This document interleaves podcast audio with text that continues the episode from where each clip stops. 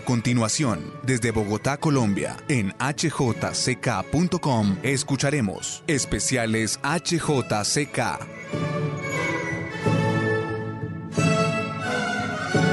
En hjck.com celebramos hoy el centenario de nacimiento de dos de los artistas que se posicionaron como pioneros del arte colombiano en el siglo XX, Lucy Tejada y Edgar Negret. Lucy Tejada nació en Pereira el 9 de octubre de 1920 y Edgar Negret Dueñas en Popayán el 11 de octubre. La HJCK desde su fundación se ha comprometido en registrar y preservar las voces de aquellos personajes que se destacan en las artes, la música y la literatura.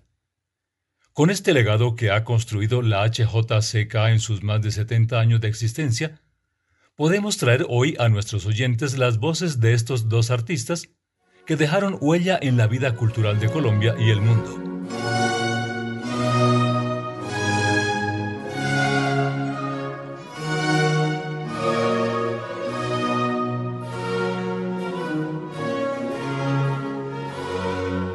Lucy Tejada Sáenz nació en Pereira el 9 de octubre de 1920 Muralista, grabadora e investigadora, fue pionera del arte contemporáneo en Colombia.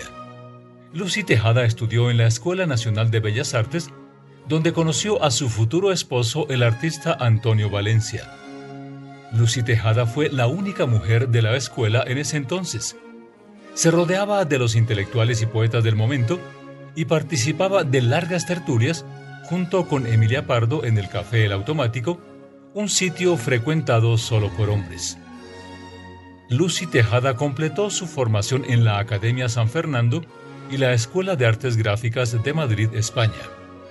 En 1947 hizo su primera exposición en la Biblioteca Nacional de Bogotá y en 1957 fue merecedora del primer premio en pintura en el décimo Salón Anual de Artistas Colombianos.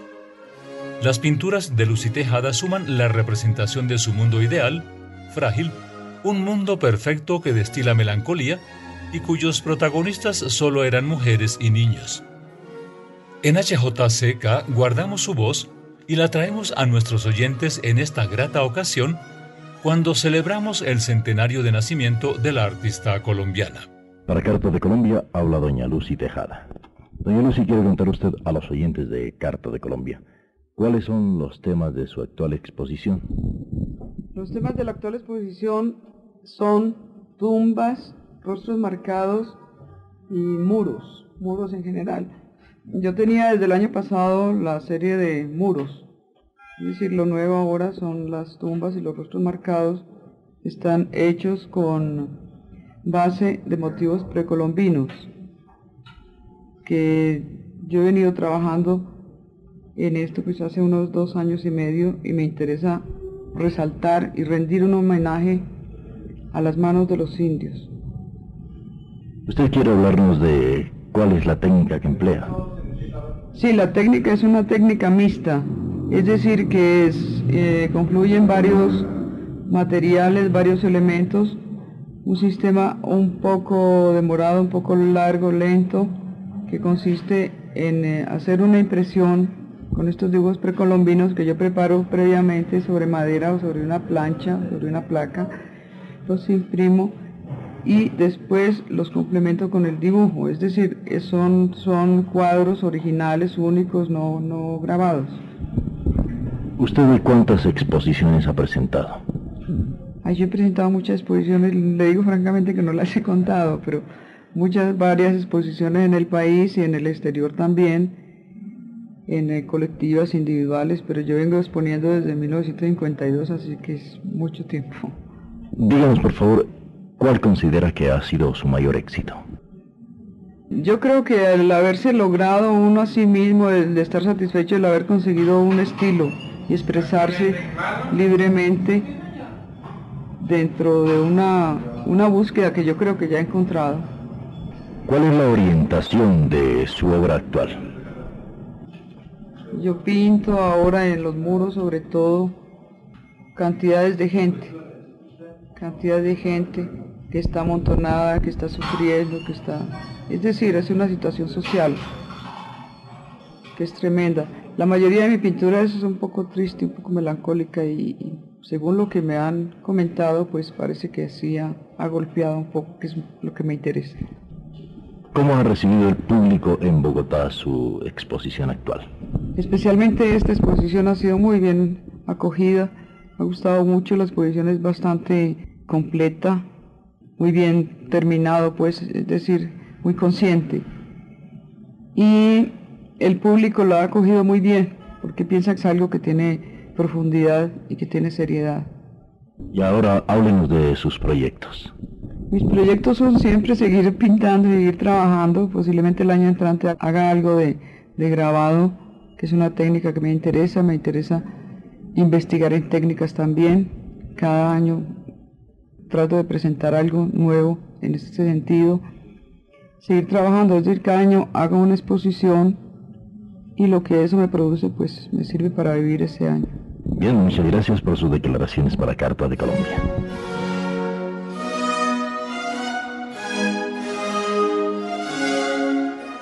Tomada del archivo de voces de la emisora hjck.com, hemos escuchado a la pintora colombiana Lucy Tejada, a quien recordamos hoy en el centenario de su nacimiento.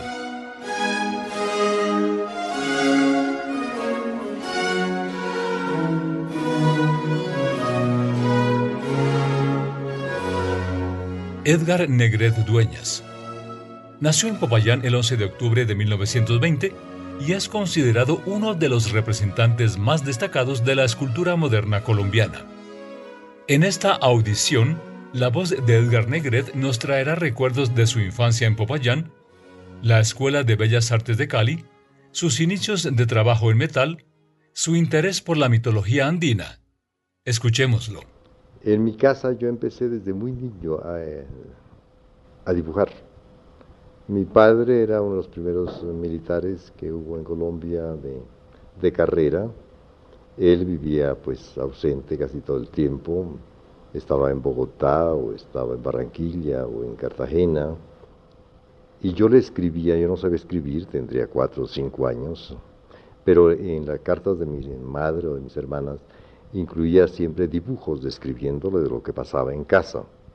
Tengo las interpretaciones de, de lo que yo trataba de comunicarle, de todo lo que pasaba en la finca o en la casa.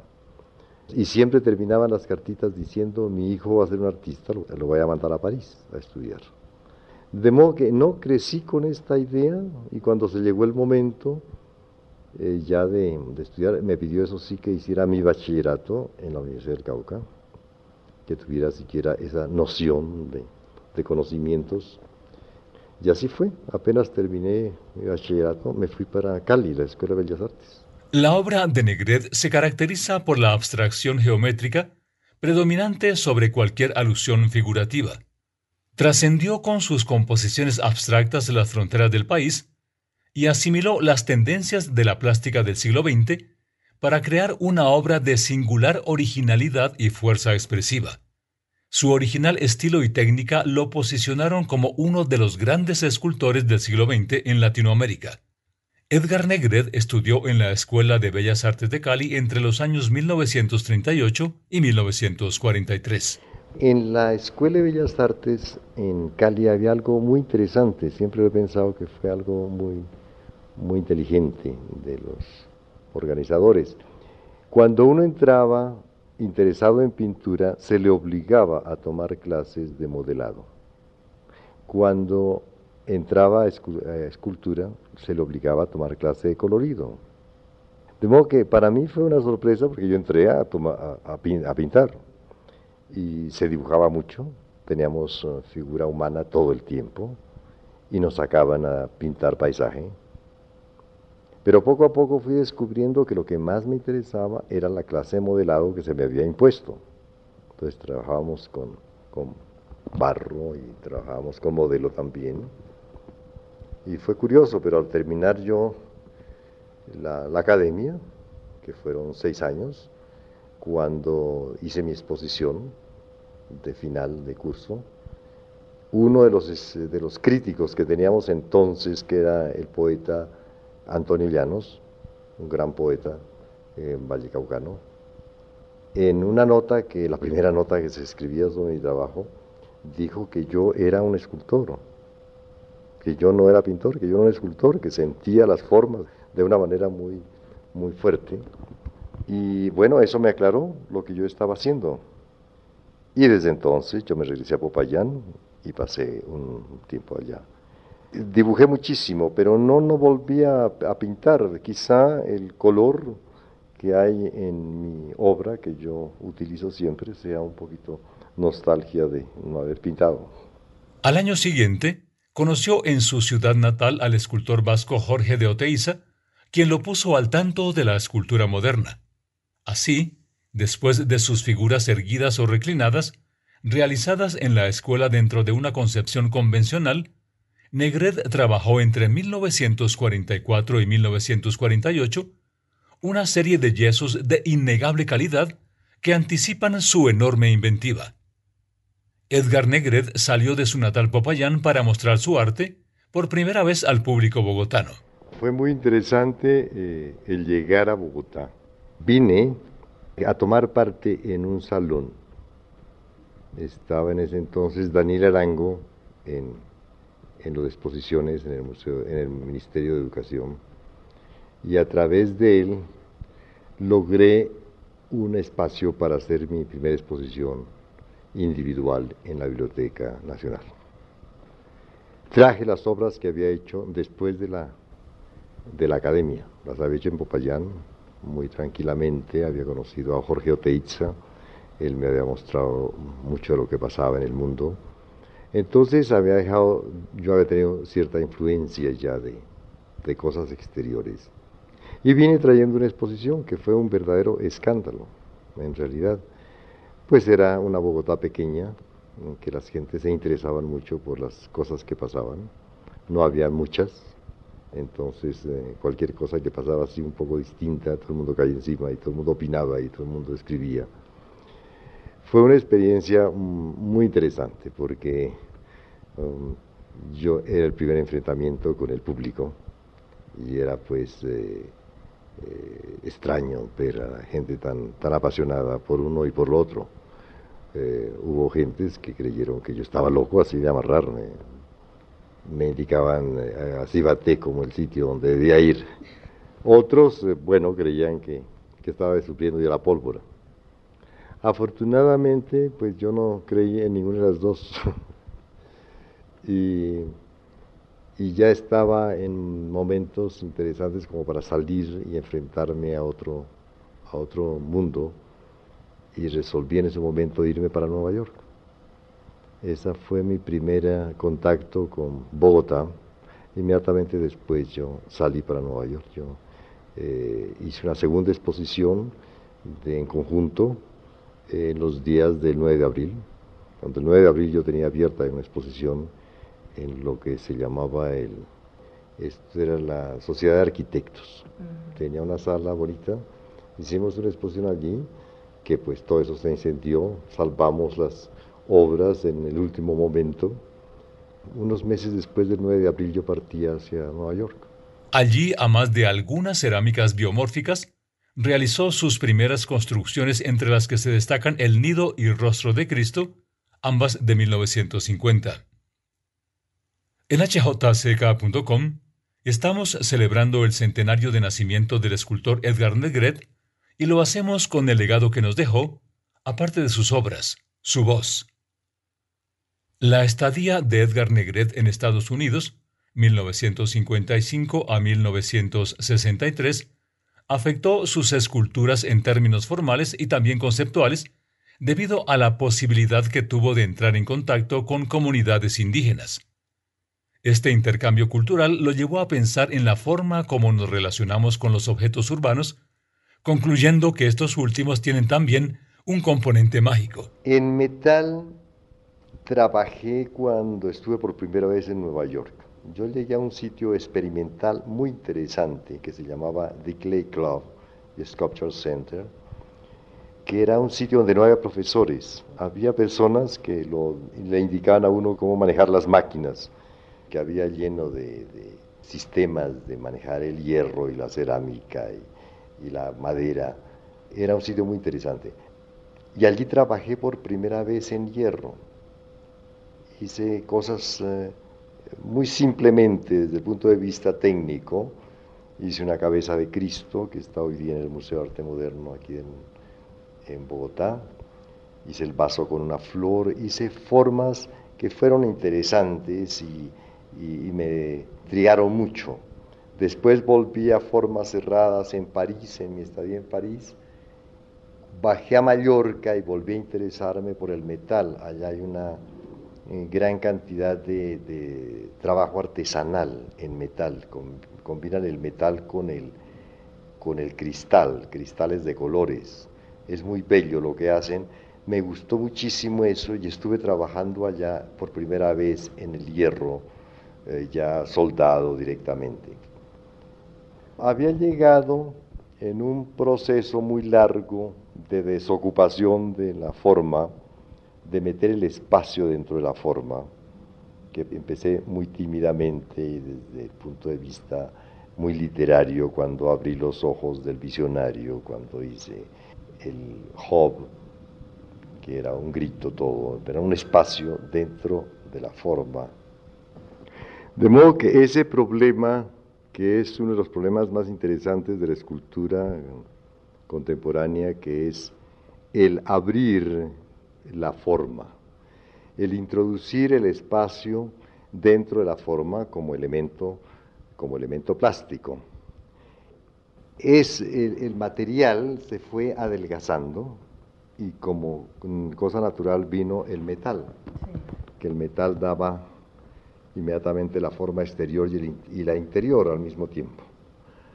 De modo que cuando llegué a Mallorca empecé a trabajar en eso, pero tenía que ir al, taller y, volver al taller y llevar las piezas. Bueno, era todo un proceso muy incómodo y muy extraño, pero empecé a entender y a querer mucho más al metal.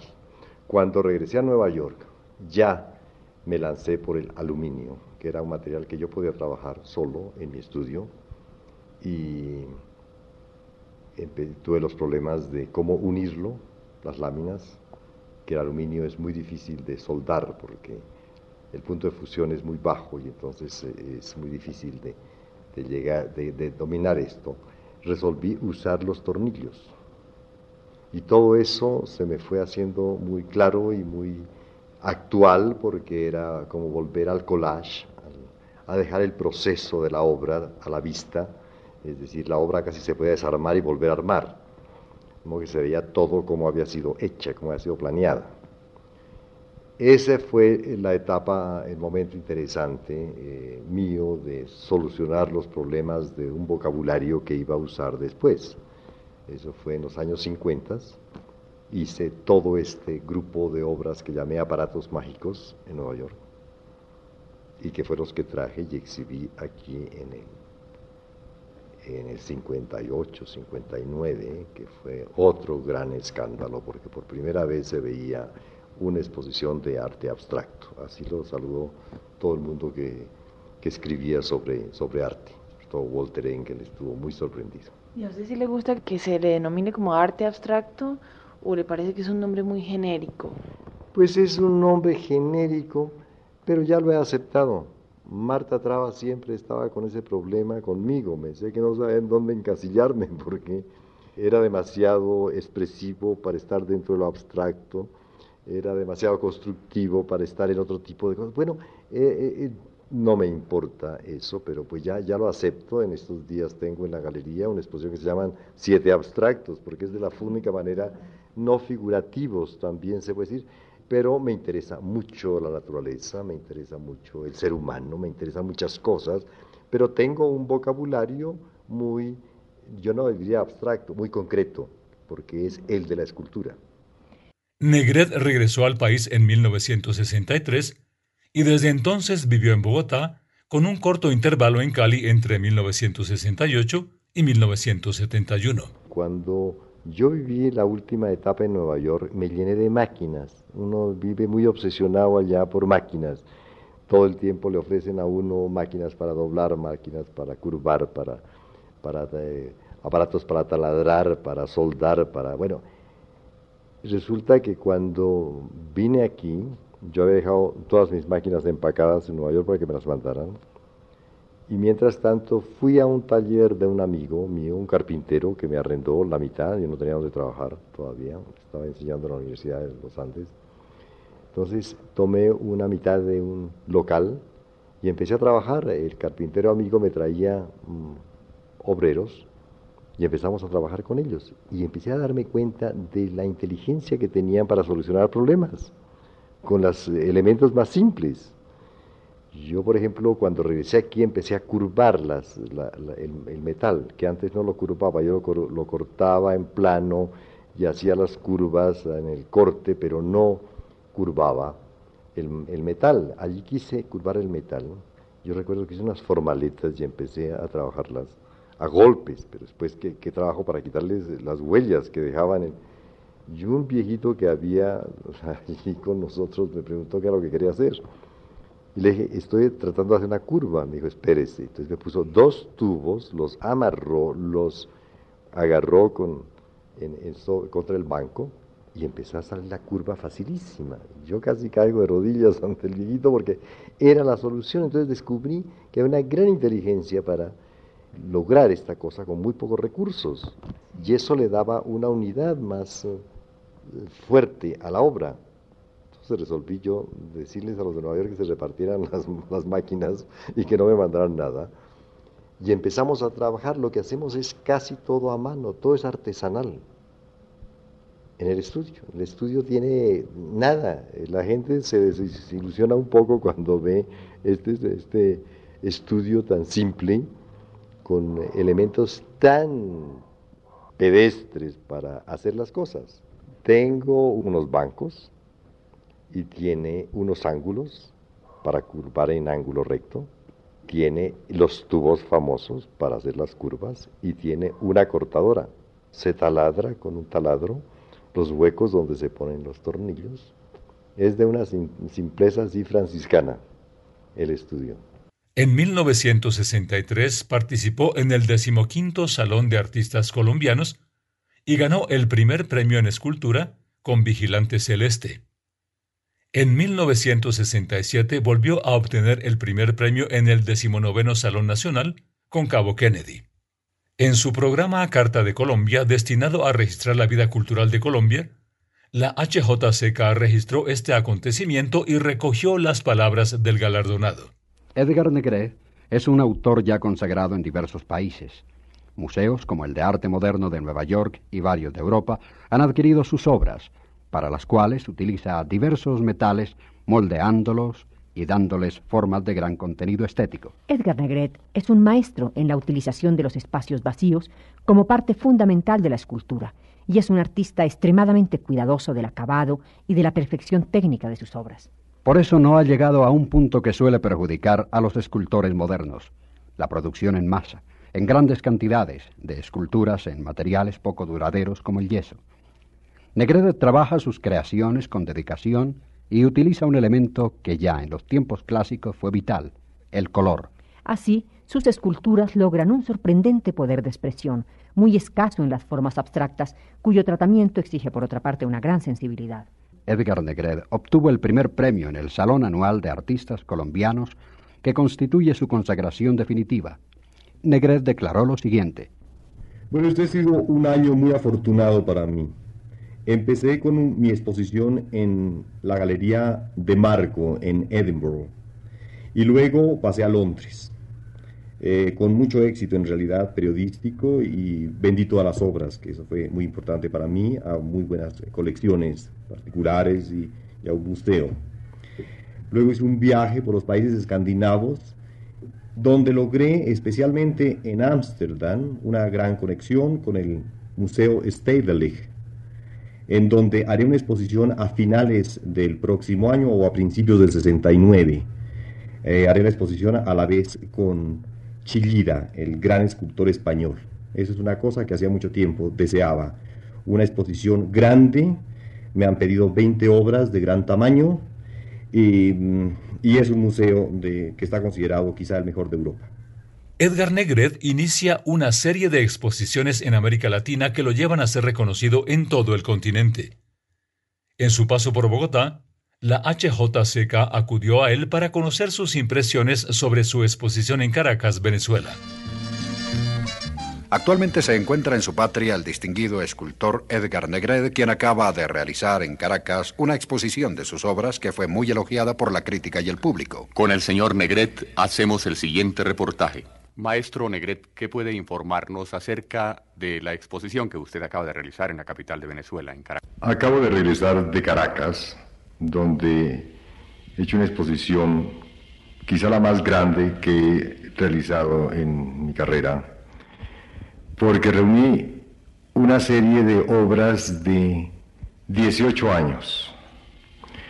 Eh, la dividí en tres grupos de seis años cada una, eh, iniciándose con los aparatos mágicos hechos en Nueva York, después con las obras que presenté en Venecia, representando a Colombia, y luego con obras eh, realizadas últimamente. Eh, estoy verdaderamente fascinado con lo que está pasando en Caracas. Mi exposición fue en el Museo de Bellas Artes. Yo había expuesto allí hace 11 años, una exposición que traje de Nueva York entonces.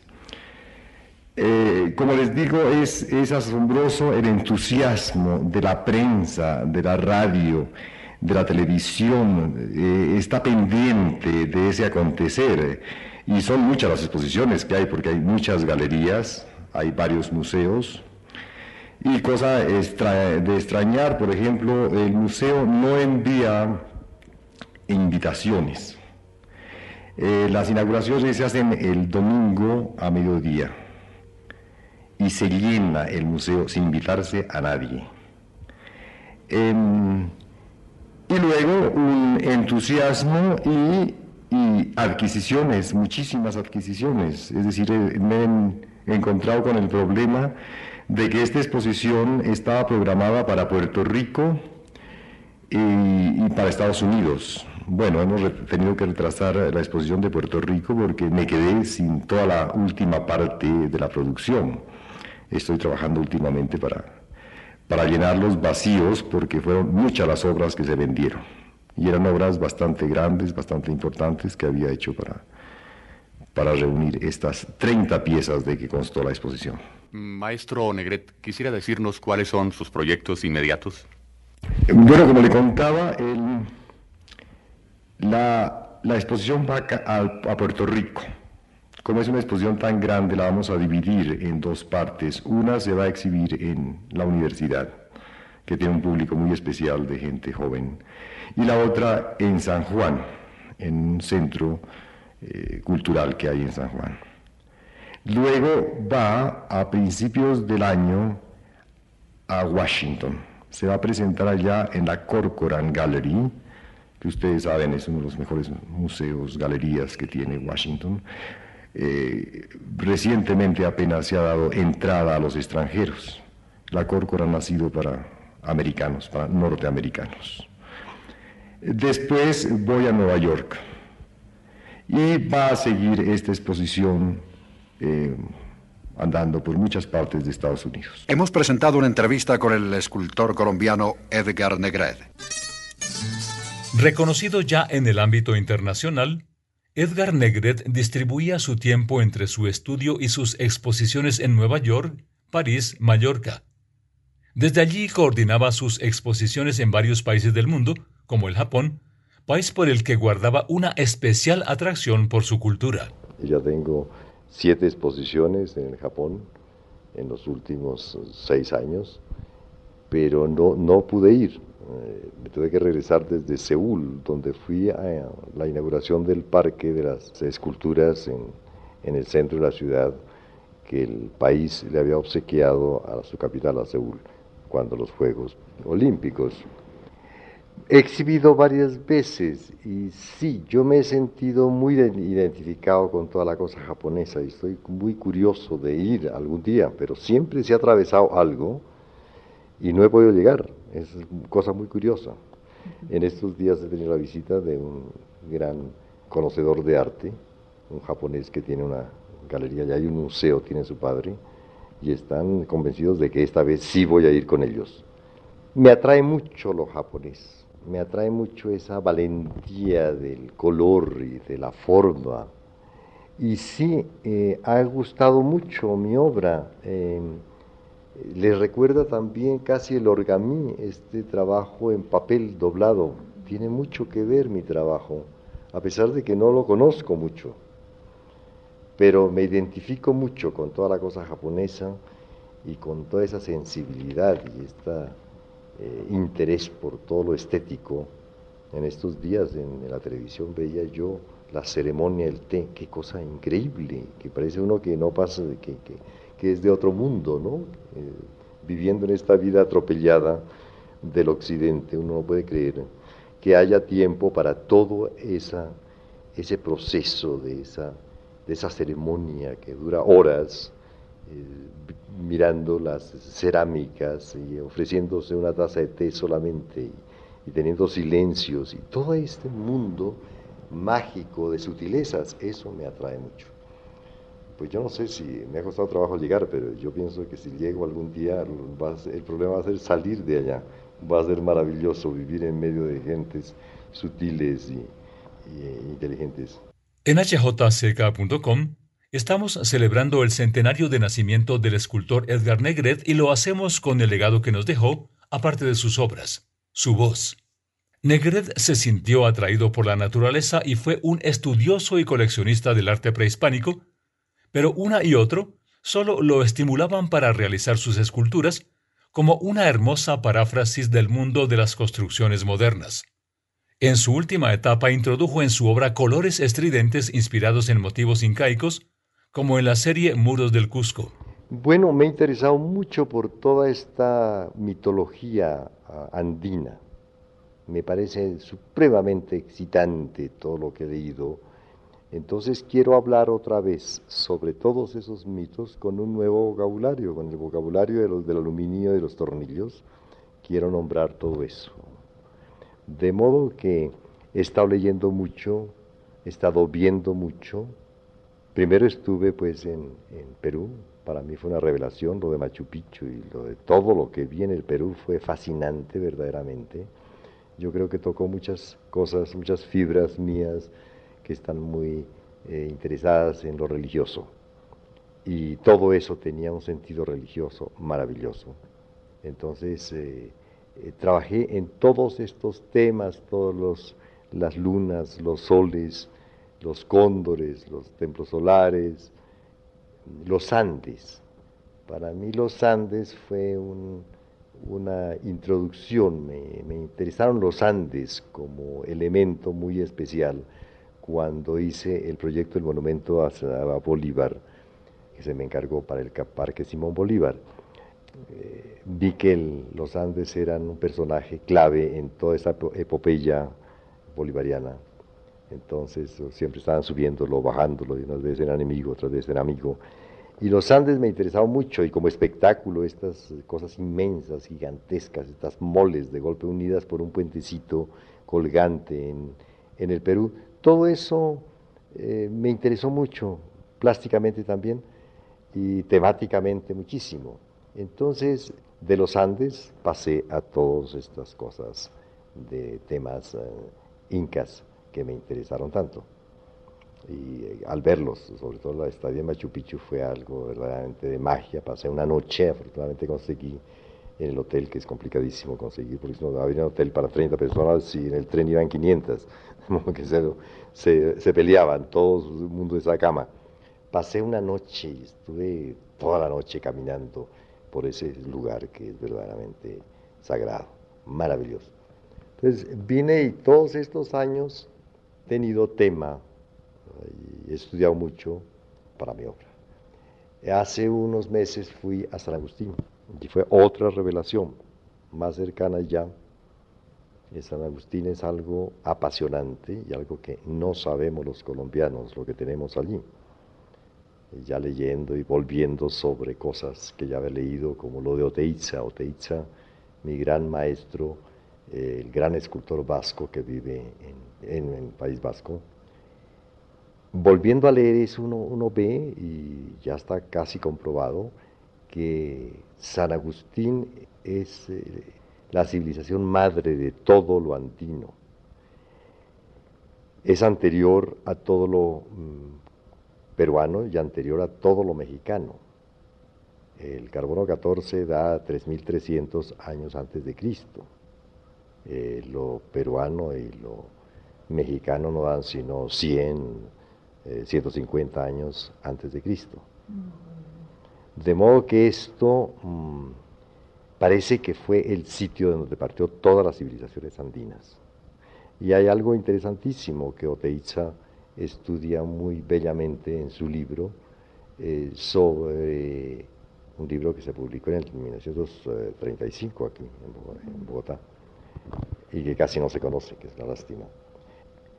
Él eh, sigue toda la trayectoria de los ceramistas de, San Andrés de, de Pisimbalá hasta las primeras esculturas en San Agustín.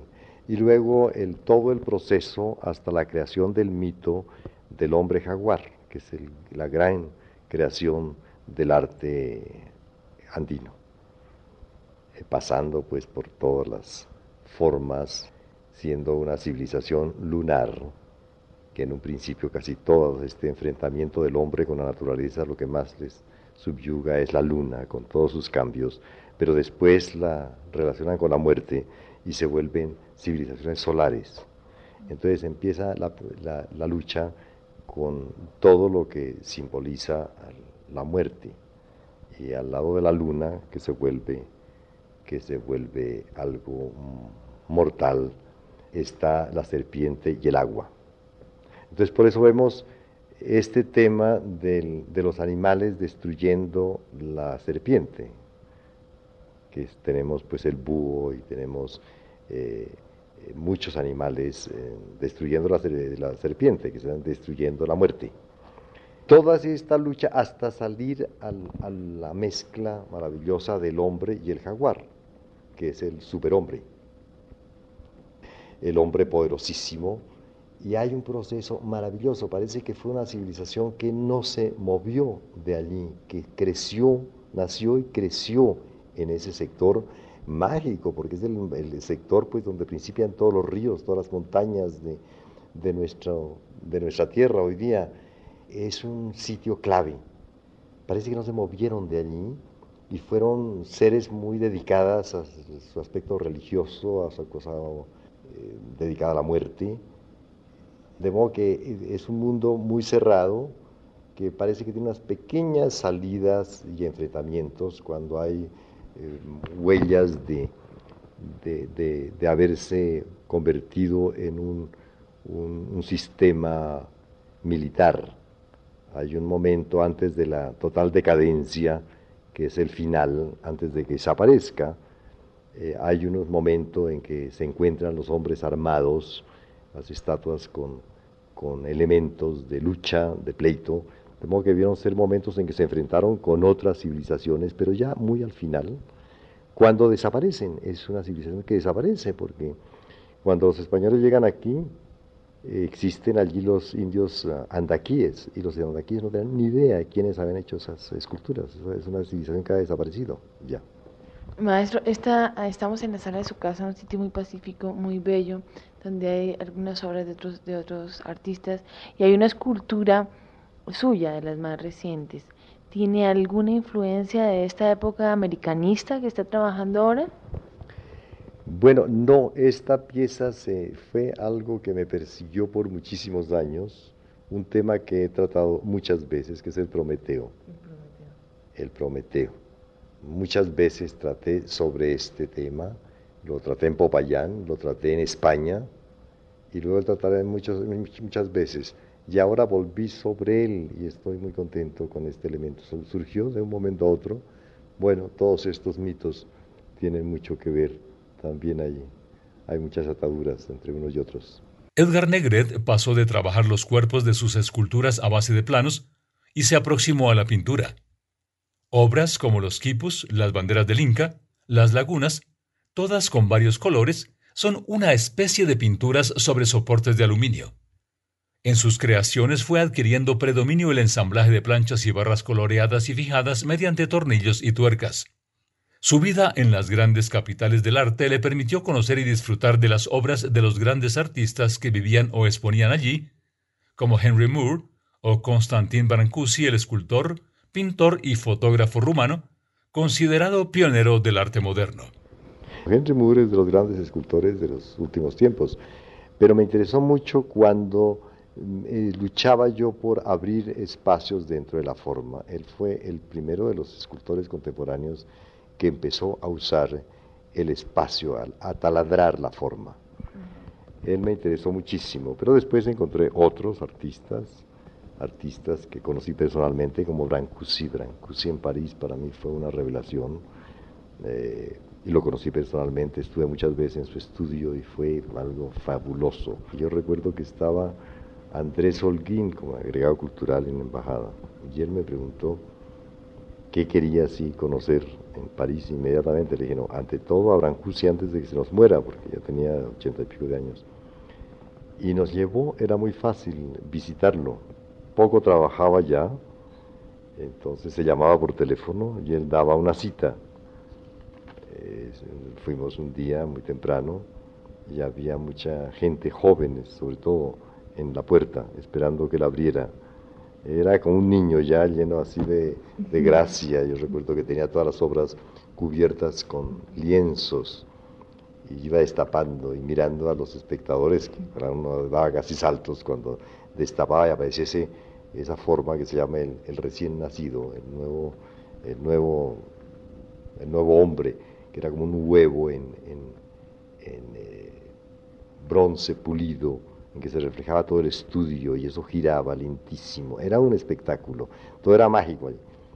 Eh, y yo después regresé muchas veces porque tenía varios amigos en ese sector, era un sector de París que después derruyeron, que se llamaba Paz Ronsan, y, y, allí estaban estudios de muchos de los viejos grandes artistas como Max Ernst, pero estaba Tinguely también, que es de los grandes escultores modernos.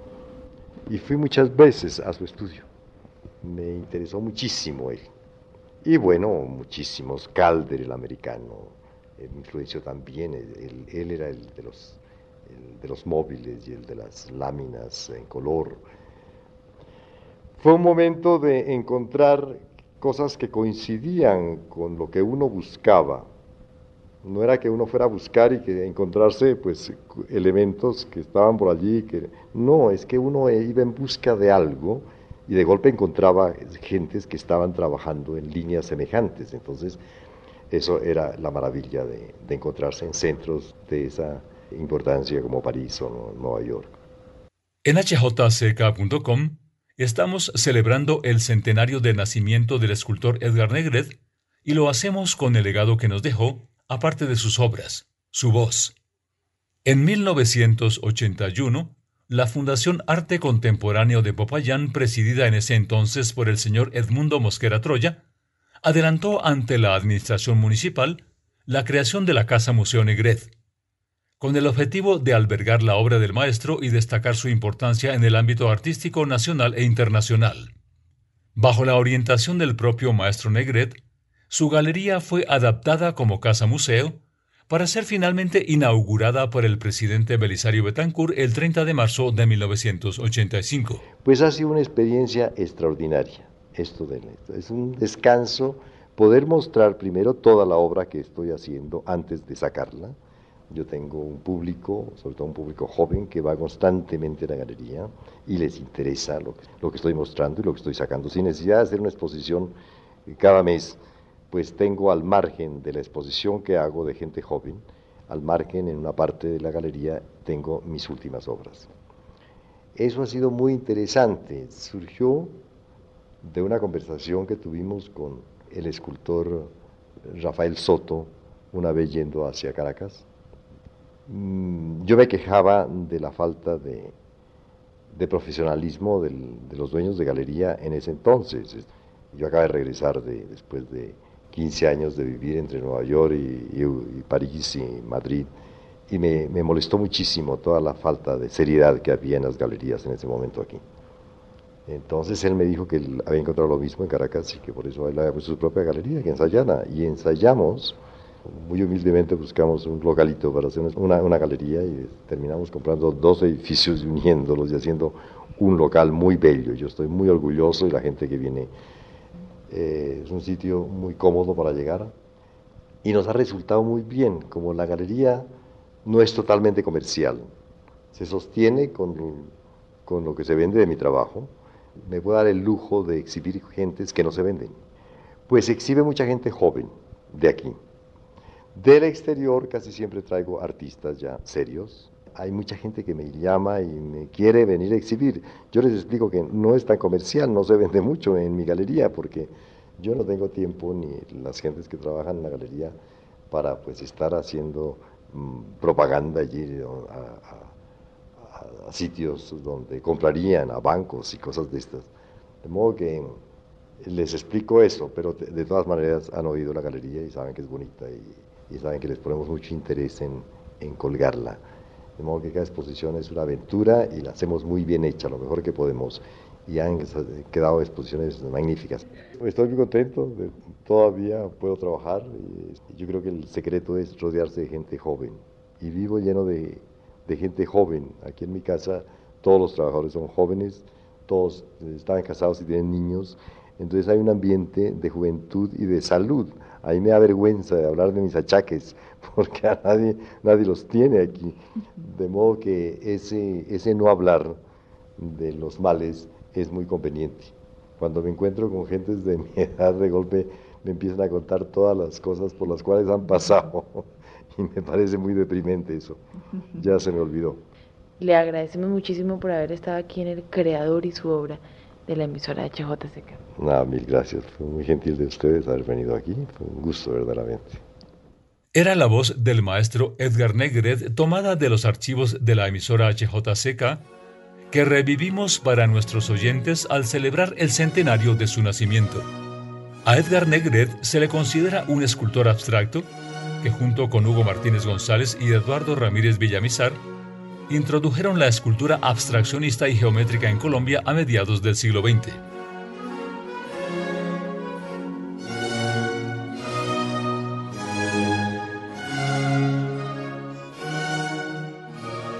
Finaliza así esta audición especial en la que hjck.com se une a las celebraciones de los centenarios de nacimiento de Lucy Tejada y Edgar Negret, artistas colombianos que dejaron su huella en el arte colombiano.